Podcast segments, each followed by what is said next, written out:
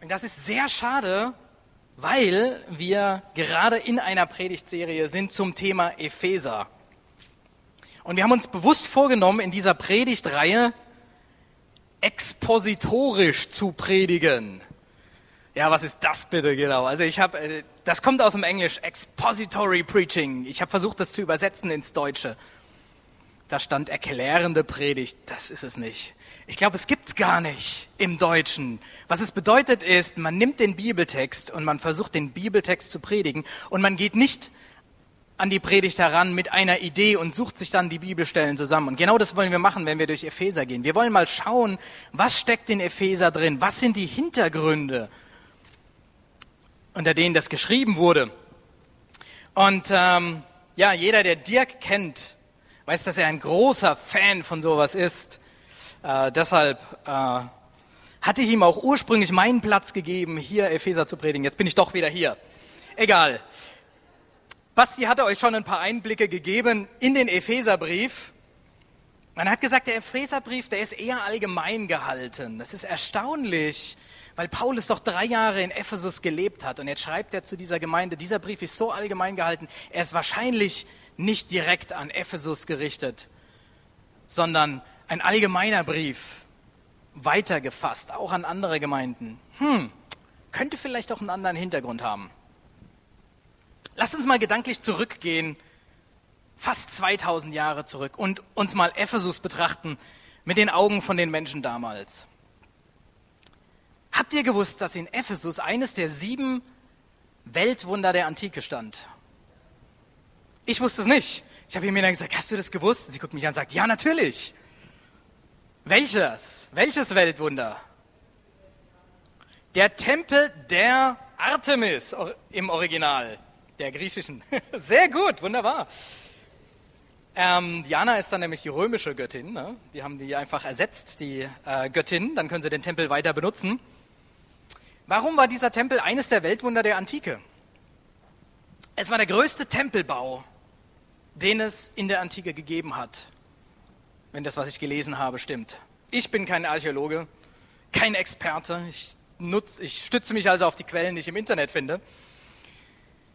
Der größte Tempelbau der Antike stand in Ephesus. Errichtet auf einem sumpfigen Boden hat man Unmengen aus Kohle und Wolle dort verteilt an der Stelle, wo man den Tempel gebaut hat, um den Untergrund zu stabilisieren. Und dann hat man eine 71 mal 127 Meter große Betonplatte darauf gegossen, die man im 19. Jahrhundert dann wieder ausgegraben hat.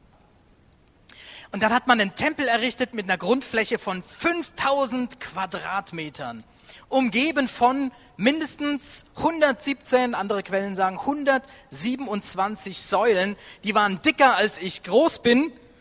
Gut, ich bin nicht so groß, aber die waren 18 Meter hoch, diese Säulen. Das muss man sich mal vorstellen. Das ist höher als ein fünfstöckiges Haus. 18 Meter waren diese 127 Säulen groß, die um diesen Tempel herumstanden.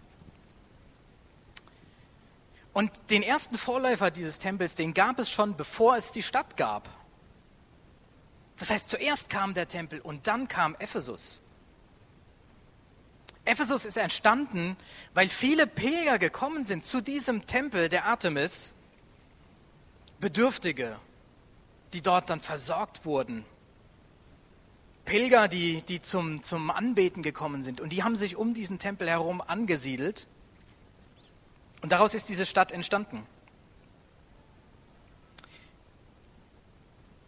Diese ganze Stadt gab es also nur wegen dieses Tempels, kann man sagen. Und dieser Tempel hat die Stadt auch mehr als reich gemacht. Ganze Straßen waren da aus Marmor gefertigt. Die wichtigste Straße von Ephesus war eine zehn Meter breite Marmorstraße, rechts und links mit Marmorseilen bestanden, hinter denen Geschäfte lagen. Die führte vom Hafen bis hoch zum Theater am Anfang und am Ende von einem monumentalen Tor überspannt. Und ich muss wirklich sagen, ich wäre gerne mal zur Zeit von Paulus da gewesen und hätte dieses Ephesus gesehen. Das Theater, 25.000 Plätze groß. Das ist mehr als doppelt so viele Plätze wie die deutsche Oper, die komische Oper die Staatsoper, die Berliner Philharmonie, das Berliner Konzerthaus, die Elbphilharmonie, Bay die Bayerische Staatsoper in München und die Kölner Philharmonie zusammen. Das heißt, wenn die mal ins Theater gegangen sind und es war ausverkauft, mein lieber Mann, da war was los. Das war auch das Theater, in dem Demetrius, der Schmied, Paulus vor einer wütenden Menge angeklagt hat. Das ist eine Geschichte, die könnt ihr in Apostelgeschichte 19 nachlesen. Und das war also das, was jemand zur Zeit von Paulus vor Augen hatte, wenn jemand den Begriff Ephesus genannt hat. Nicht zu vergessen, Ephesus hatte damals 200 bis 250.000 Bewohner. Das hat es zur viertgrößten Stadt des Römischen Reiches gemacht. Paulus ist da geblieben für drei Jahre und hat gepredigt und hat dort die Gemeinde aufgebaut. Und ich meine, Paulus, das ist der Mann, der im Vorbeigehen überall in Kleinasien und in Griechenland Gemeinden gegründet hat, ja. Der ist irgendwo durchgezogen, dann haben sie ihn rausgeschmissen kurz danach und er hat eine Gemeinde zurückgelassen. Dieser Paulus ist drei Jahre in Ephesus geblieben und viele Menschen sind aus dem ganzen Umland gekommen und haben von ihm gehört.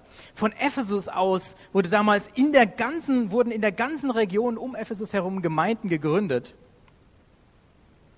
Ja, und welche Konsequenzen das hatte, lesen wir dann in Apostelgeschichte 19. Und da möchte ich mal mit euch hingehen. Apostelgeschichte, Apostelgeschichte 19, Verse 23 bis 29. Das ist der schon erwähnte Aufruhr des Demetrius. Also Paulus in Ephesus. Es erhob sich aber zu dieser Zeit eine nicht geringe Unruhe über den Weg,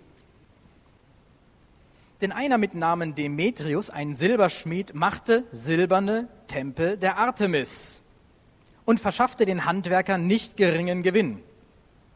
Diese und die Zuarbeiter dieses Handwerks versammelte er und sprach, ihr Männer, Ihr wisst, dass euer Wohlstand von diesem Gewerbe kommt und ihr seht und hört, dass nicht allein in Ephesus, sondern auch fast in der ganzen Provinz Asia dieser Paulus viel Volk überredet und verführt, wenn er sagt, was mit Händen gemacht ist, das sind keine Götter.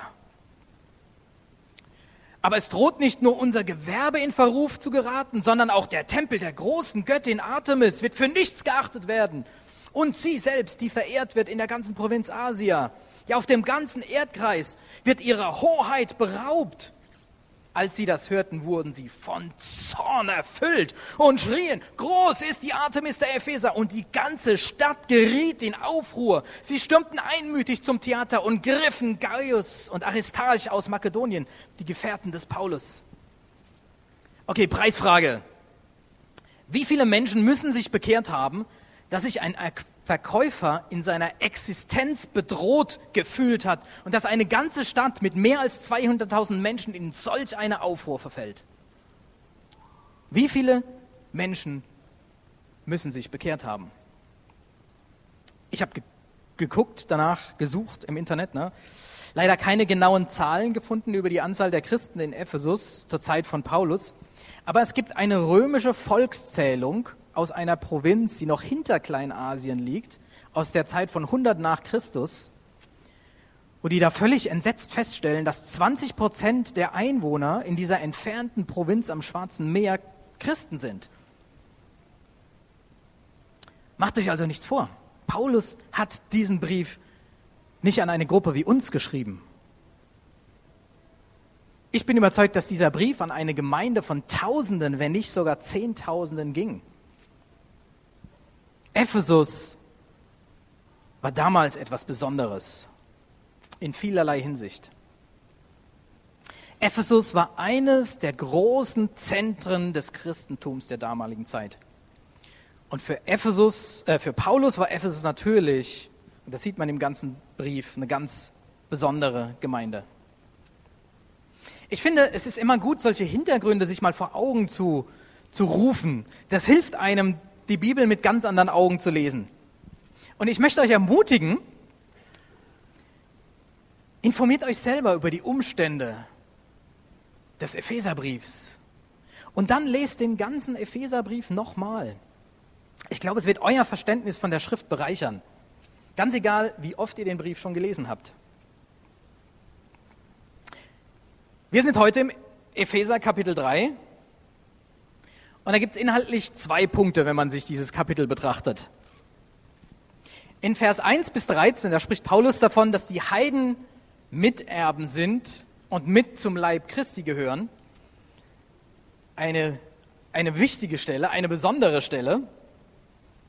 Und dieser Abschnitt beginnt mit einem kräftigen Deshalb. Und dann im Kapitel 3, Verse 14 bis 21 in der zweiten Hälfte oder im letzten Drittel kann man sagen, da sehen wir ein Gebet von Paulus für die Epheser. Und ich habe gedacht, weil wir uns ja thematisch in diesem Quartal mit Gebet und mit dem Aufbau von Gebetsgruppen befassen, liegt es nahe, dass ich mich heute auf diesen Abschnitt konzentriere. Aber auch dieses Gebet beginnt wieder mit einem Deshalb. Lasst es uns gemeinsam lesen. Epheser 3, Verse 14 bis 21. Ich dürft gerne aufschlagen dazu. Ich warte auch. Für alle, die noch die Papierversion haben. Okay, Dirk ist schon da, sehe ich. Epheser 3, 14 bis 21.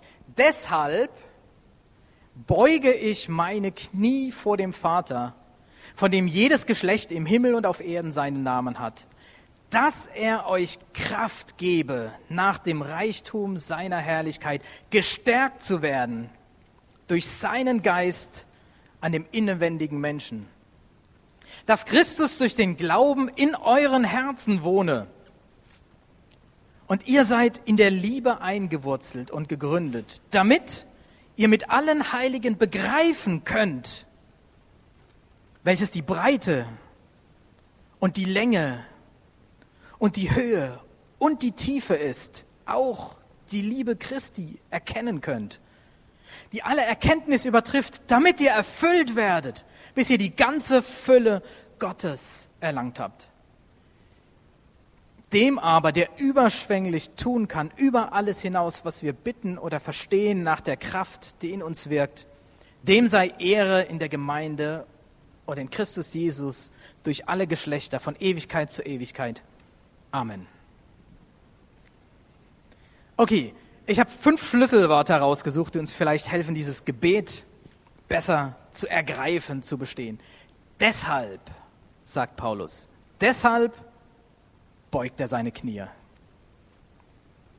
Dass er, dass er euch Kraft gebe, dass Christus in eurem Herzen wohnt der, dass ihr in der Liebe eingewurzelt seid. Damit,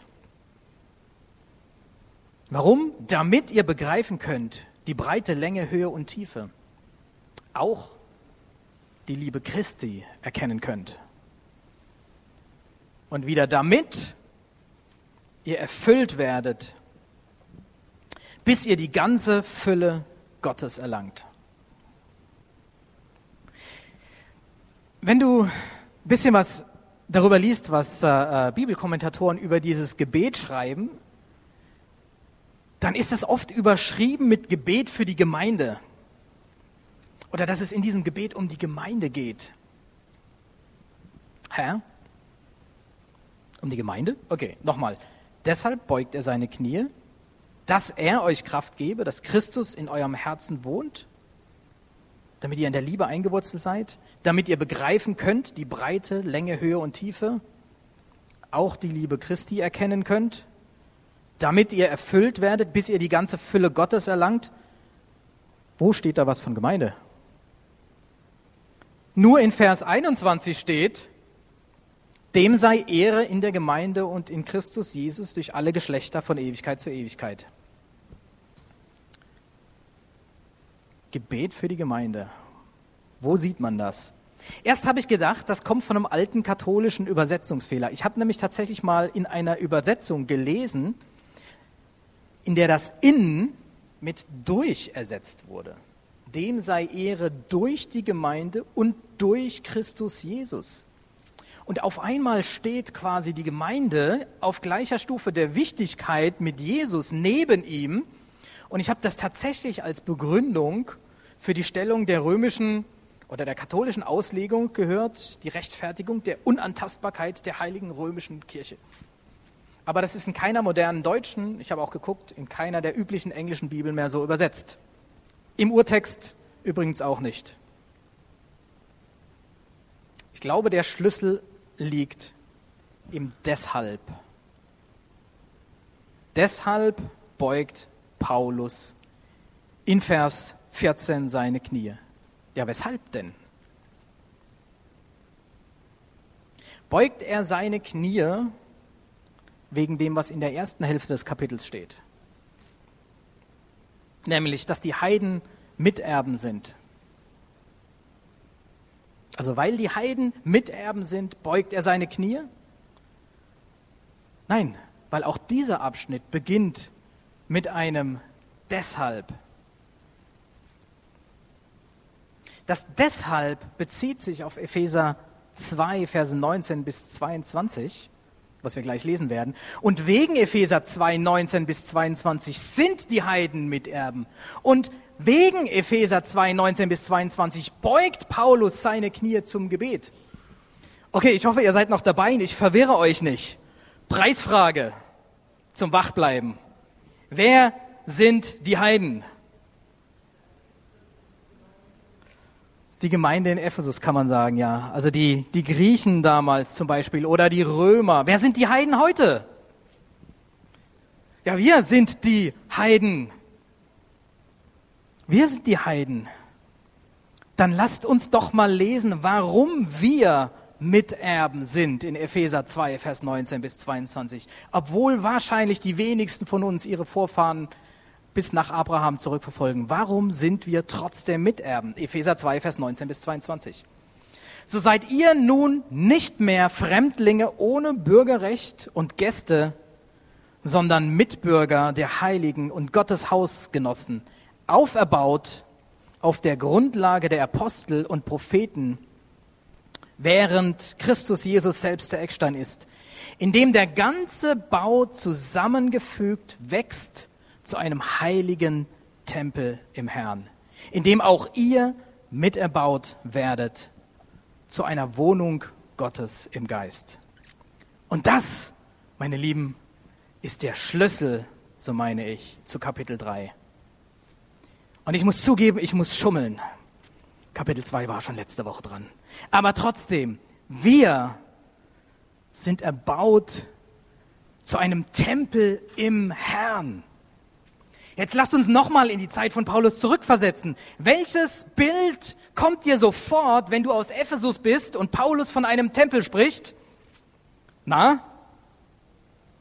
Natürlich, der unglaubliche, der wunderbare Tempel der Artemis, der, der alles überragt, der die Quelle des Reichtums der ganzen Stadt ist um den herum und nur wegen dem an dieser Stelle eine der wichtigsten Städte des römischen Reiches entstanden ist. Und dieser Tempel, das sind du und ich. Das sind wir. Dieser Tempel, das ist die Gemeinde. Und deshalb kommt das Bild, dass wir ein Tempel sind, ein Tempel Gottes, im Neuen Testament im Epheserbrief vor. Welch ein Zufall. Jesus ist der Eckstein dieses Tempels. Aber wir sind herrlich. Wir sind ein Ort der Anbetung. Wir sind ein Ort, von dem aus Arme versorgt werden. Wir sind ein Ort, zu dem Menschen aus der ganzen Welt strömen, um anzubiegen. Wir sind ein Segen für alle die, die um uns herum sind. Heilig, majestätisch, herrlich. Deshalb sind wir Miterben. Ist das dein, ist das dein Bild von unserer Gemeinde? Wisst ihr, die Berliner Gemeinde Christi bedeutet mir nichts. Das ist ein Verein. Ihr wisst es wahrscheinlich nicht, aber ich bin aktuell dieses Jahr sogar Beisitzer in diesem Verein. Aber um ehrlich zu sein, außer dass ich da mal an einem Meeting teilgenommen habe, habe ich mit diesem Verein nichts zu tun. denke auch nicht über diesen Verein nach, die Berliner Gemeinde Christi. Ich bin hier, weil ich ein Stein bin in einem unfassbaren heiligen Tempel. Ich bin erbaut auf den Grundstein Jesus, beziehungsweise dieser Tempel, der ist erbaut auf den Grundstein Jesus. Der ist gebaut worden zur Ehre Gottes, zum Wohle aller derer um uns herum. Wegen diesem Tempel bin ich heute hierher gekommen. Wegen diesem Tempel treffe ich mich freitags mit meinem Bibelkreis. Ich treffe mich wegen diesem Tempel mit den Brüdern zum Gebet. Wegen diesem Tempel, nur wegen diesem Tempel bin ich Mitglied im Gemeinderat. Denn das ist nicht der Tempel eines Götzen, einer lächerlichen griechischen oder später römischen Göttin der Jagd. Das ist der Tempel des lebendigen Gottes. Hier ist der Heilige Geist.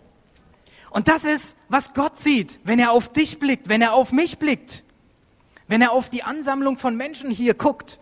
Der sieht keinen Verein, er sieht den heiligen Tempel, der gegründet ist auf Jesus Christus.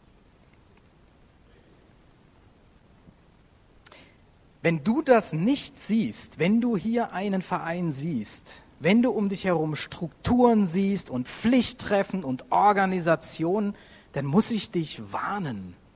Das ist nicht, worum es hier geht. Und ich weiß nicht, ich höre leider immer noch nach Jahren diesen Ausdruck, die Gemeinde. Die Gemeinde hier, die Gemeinde da. Ja, wer ist denn diese Gemeinde? Du bist die Gemeinde. Ich bin die Gemeinde. Lasst uns diese Phrase, die Gemeinde, abschaffen und ersetzen entweder durch Gottes heiligen Tempel, Gottes heiliger Tempel, oder aber durch den Verein. Gottes heiliger Tempel oder der Verein. Wen meinst du, wenn du sagst die Gemeinde? Meinst du Gottes heiligen Tempel oder meinst du den Verein? Keiner interessiert sich für den Verein. Gottes heiliger Tempel, das ist, worum es geht. Und vor dem müssen wir Respekt haben. Wir dürfen es nicht verpassen. Gottes Plan für uns ist, dass wir ein Tempel sind für den Heiligen selbst. Deshalb, weil wir ein heiliger Tempel sind und jeder von uns Steine, deshalb gibt es keine Heiden und keine Juden mehr. Deshalb sind wir alle gleich vor Gott. Deshalb geht Paulus auf die Knie und betet, dass Gott uns Kraft gibt, Christus in uns wohnen zu lassen. Macht viel mehr Sinn.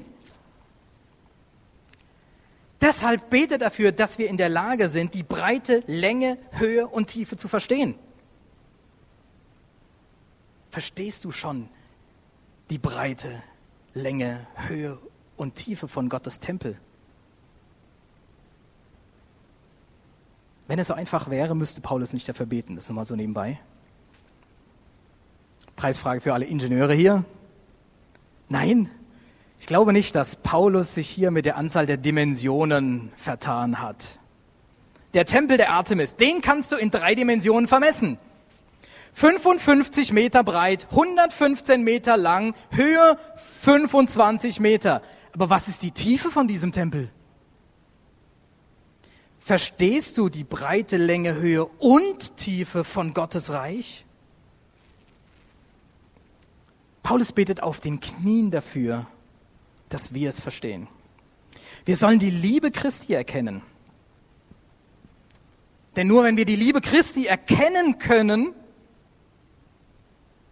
können wir, der Tempel Gottes, erfüllt werden mit Gott mit der ganzen Fülle Gottes, der die Liebe ist. Das Gebet von Paulus ist ein besonderes. Nicht jeder, der Epheser 3 liest, versteht es, glaube ich. Für viele wird es eine Aneinanderreihung von verschiedenen in sich selber inspirierenden Einzelpunkten sein. Aber das ist auch nicht wichtig. Es ist ein Gebet und Gott versteht es. Es ist eine Fürbitte für die Gemeinde in Ephesus, in ihrer Rolle als Tempel Gottes, in ihre Rolle als Tempel Gottes hineinzuwachsen, diese Rolle auszufüllen. Und es ist ein Gebet, das 2000 Jahre später noch genauso aktuell ist für die Christen auf dieser Welt. Davon bin ich überzeugt. Epheser 3, das Gebet von Paulus. Was können wir für unser eigenes Gebet mitnehmen aus dieser Stelle? Erstens, auf die Knie. Betest du auf den Knien?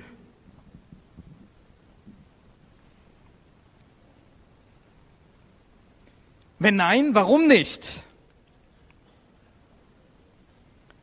Ja, das ist eine Frage, die ich mir selber gestellt habe, ne, als ich das gelesen habe, logischerweise. Die stelle ich jetzt nicht nur euch. Ja, ich bete selten auf den Knien. Warum? Warum?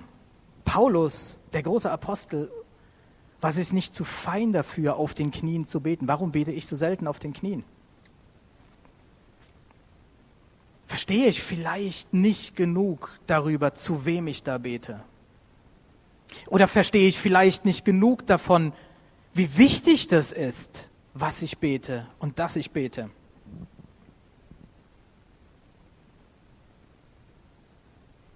Also, der erste Punkt, auf die Knie. Zweitens, für was betet Paulus in diesem Gebet? Er betet nicht für Resultate. Er betet nicht dafür, dass es allen gut geht. Er betet nicht dafür, dass die Gemeinde wächst zumindest in Zahlen. Oder er betet nicht dafür, dass die Verfolgung abnimmt. Er betet nicht dafür, dass wir ein einfaches Leben haben.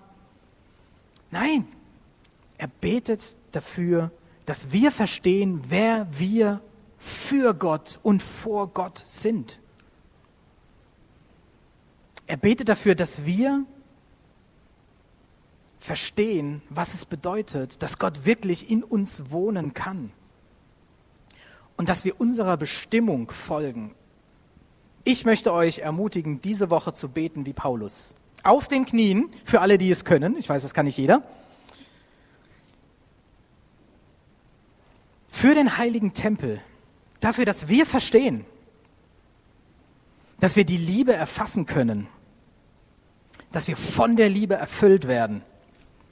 Dass wir ein Ort werden, von dem Heiligung ausgeht und Reichtum für alle, die zu uns kommen. Und dafür lasst uns jetzt beten.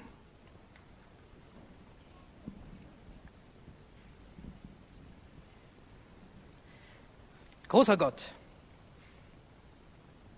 wir verstehen nicht genug. Ich verstehe nicht genug. Manchmal verstehe ich ein bisschen davon, wie groß und wie herrlich du wirklich bist. Manchmal verstehe ich bruchstückhaft deinen Plan besser den du hast, wenn du uns zusammenfügst als einen heiligen Tempel, an dem du bist, in dem du regierst, von dem aus Liebe ausstrahlen soll. Und ich bitte dich dafür, hilf uns, das mit ganzem Herzen zu verstehen.